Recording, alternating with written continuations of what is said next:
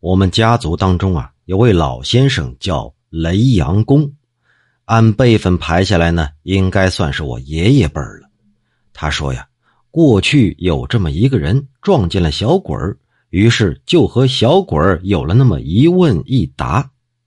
那人问了：“命运都是前生注定的，是不是啊？”“那是自然呐，不过呀。”这些前生注定的东西，仅仅限于呃，这个人是不是这辈子能发达呀？这个人是不是这辈子寿命能长一些呀？哎，诸如此类这些大事至于说像唐代小说中所说的能够预知人们吃什么，嗨，那个呀，只是术士们猜谜解闷的玩意儿。嗨，如果把每个人这种琐事都记录下来。那就算是用大地做书架，也放不下那么多的布册呀！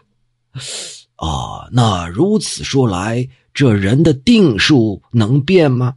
嗯，能变呢。大善能变，大恶它也能变。哦，谁来定？谁来变呢？当然是本人自己定，自己变喽。鬼神可没这权利呀。呃，那么。报应这一说，怎么有灵验的，有不灵验的呢？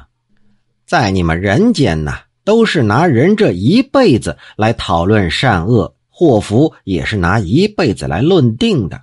正所谓是咕咕坠地，这盖棺定论，是不是呀？可在这阴曹地府里，论起善恶，就要兼顾前生啊；论这祸福呢，也是要兼顾后来的这一辈子。所以呀。这有时候看上去，这报应就有差别了，啊，那报应为什么会不一样呢？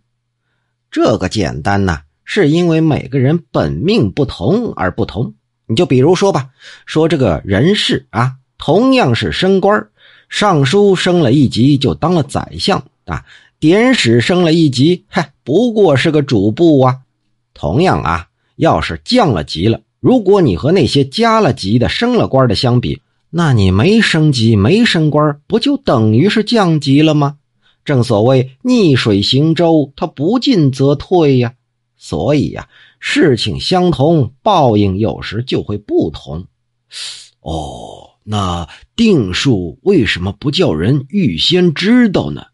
哎，情况可不许这样啊。如果让人事先都知道了自己是什么命，这人间不就没什么事儿了吗？那么诸葛亮就成了多事儿的人，唐末的六个佞臣就成了知天命的人了。那为什么又偶尔叫人知道一些呢？这个也好理解。要是不偶尔给你们些指示啊，那有些人就会觉得没有鬼神，那还不肆无忌惮呢？背着人，他不就无所不为了吗？我父亲姚安公啊，也听过这则故事，他就说了：“ 这可能是雷阳公自己的看法，假托小鬼说出来，编了这么一个故事啊。然而这以理来衡量嘛，想必也是这么回事儿